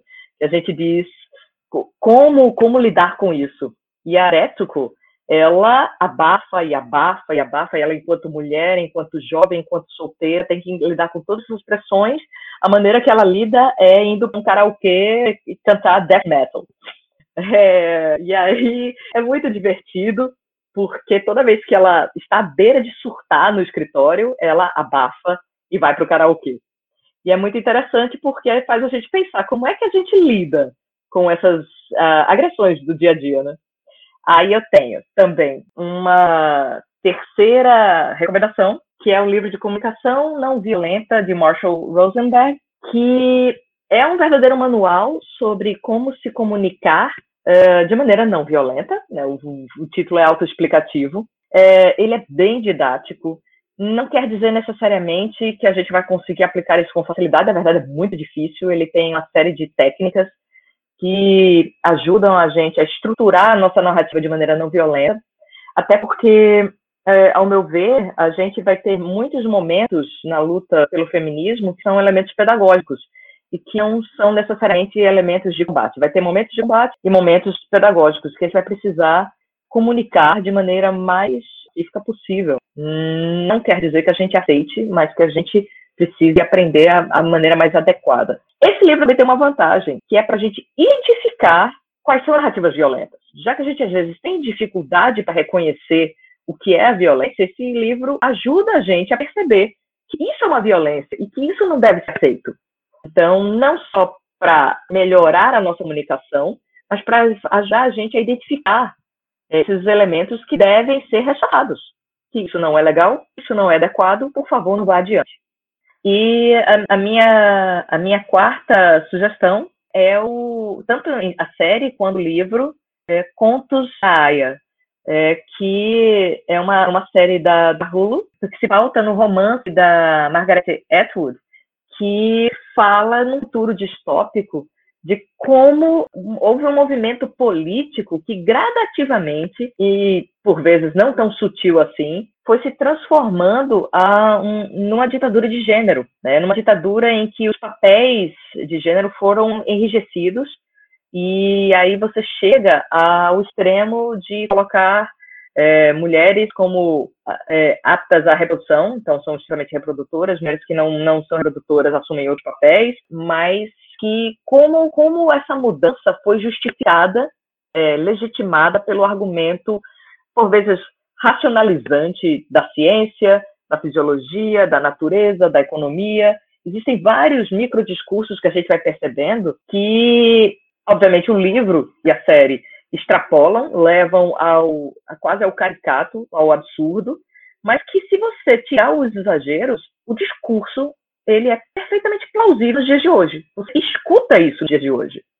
Então, é uma série e um livro que eu recomendo enormemente é, para que a gente faça um exercício de que essa, essa ficção, esse, essa distopia, ela pode talvez não ser tão absurda assim se a gente materializar em pequenas narrativas cotidianas, se a gente perceber isso nas pequenas narrativas cotidianas que nós vivemos. É isso, é, são essas as minhas recomendações. Ah, sim, perfeito. Eu e meus pais assistimos todas as temporadas.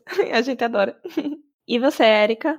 É, eu vou indicar um, um seriado Netflix chama Inacreditável, né, em português, é Unbelievable em inglês, dependendo de como é que tá o de vocês aí. É, é uma série baseada é, em fatos reais, acho que tem quatro episódios ou seis, não, não é muito grande, e conta o caso de um estuprador, né, em série, é, lá nos Estados Unidos, que já vinha fazendo, né, é, atuando há um bocado de tempo, e aí um caso específico, ele, ele, ele aparece, um caso razoavelmente recente, aparece e ele faz que é, as investigadoras comecem atrás para tentar descobrir. E aí vão descobrir os outros casos, etc. Ele é muito interessante para ilustrar um monte de coisa que a gente falou hoje, em relação ao assédio, por exemplo. Como é que é o processo é, de você entender o que está acontecendo com você, como é que você, é você ir atrás de casos antigos, é, como é que a pessoa sofre a violência duplicadamente, triplicadamente, quando ela tem que contar, quando ela tem que ir no médico, quando ela tem que ir na polícia, quando ela, tem, quando ela começa a desacreditada pelas pessoas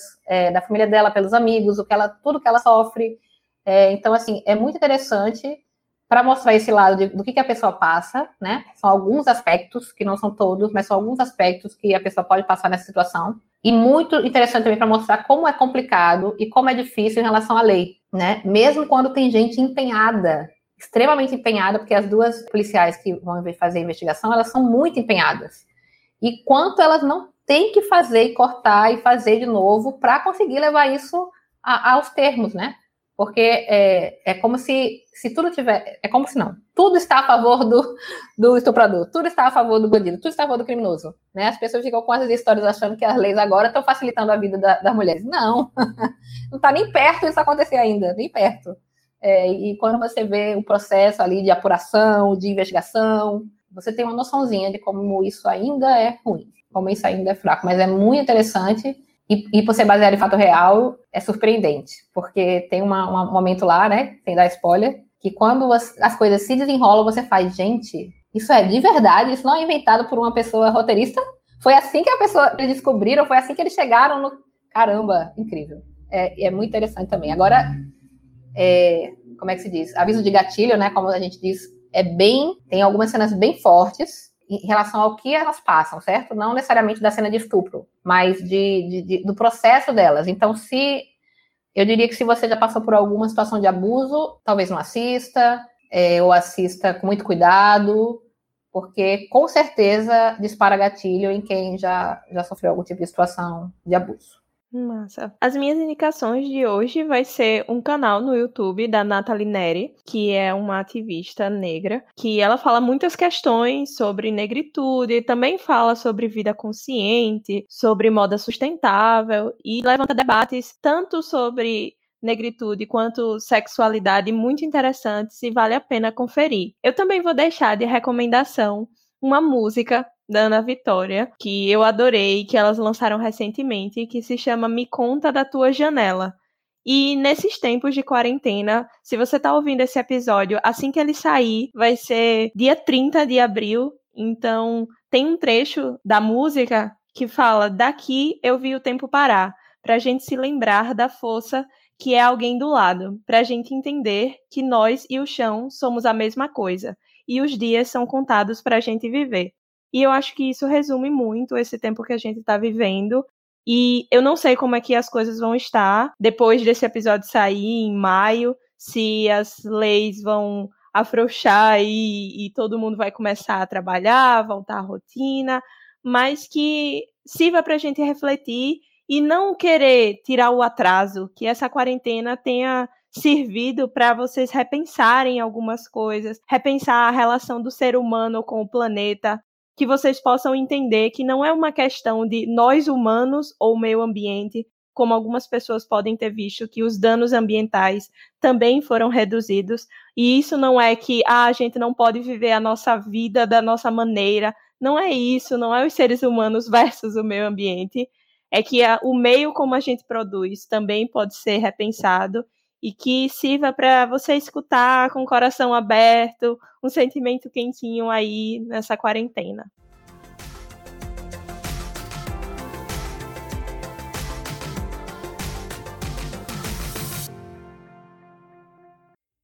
É isso, gente. Esperamos que vocês tenham gostado, que tenham aproveitado e aprendido bastante com esse episódio. Que aproveite as indicações empoderadas, que, como sempre, maravilhosas. E não se esqueça de dizer o que tá achando dos episódios, postar nas redes sociais, divulgar para os amigos, divulgar para a família. Usa o episódio, talvez, para conversar com aquele seu amigo, com aquela sua amiga, que tem algumas ideias que você acha que podem ainda melhorar, contribuir para o mundo melhor. Não se esquece de usar as hashtags Somos Cíntia e Mulheres Podcasters. E o nosso sorteio que a gente ia divulgar hoje, né? A gente pensou um pouquinho, conversou aqui, e a gente sabe que esse período de quarentena tem muita coisa gratuita rolando, né? Então a gente achou que poderia fazer mais sentido a gente dar uma pausa no sorteio, na verdade, para é, depois que passar esse período, a gente dá a oportunidade da pessoa escolher melhor. Porque, sei lá, ela vai escolher um curso hoje, aí amanhã o curso sai de graça na quarentena, né? Então, todo mundo que participou vai estar super valendo. Vocês vão ter um período um pouquinho maior agora para continuar participando. E a gente vai atualizando vocês aqui nos episódios, no Insta, nas nossas redes, para que vocês saibam exatamente quando ele vai acontecer e possam fazer essa escolha depois de até feito um bocado de curso gratuito aí que tá rolando, né? E aí você pode escolher outra coisa que seja mais legal para você. Então é isso. Reforçando que quem está participando, continua participando. E quem quiser participar nesse período, tá aí a oportunidade, se você não participou ainda. É isso, gente. Brigadíssima. Mais uma vez. É maravilhoso estar com vocês. E a gente se vê daqui a 15 dias. Tchau, tchau. Cheiro.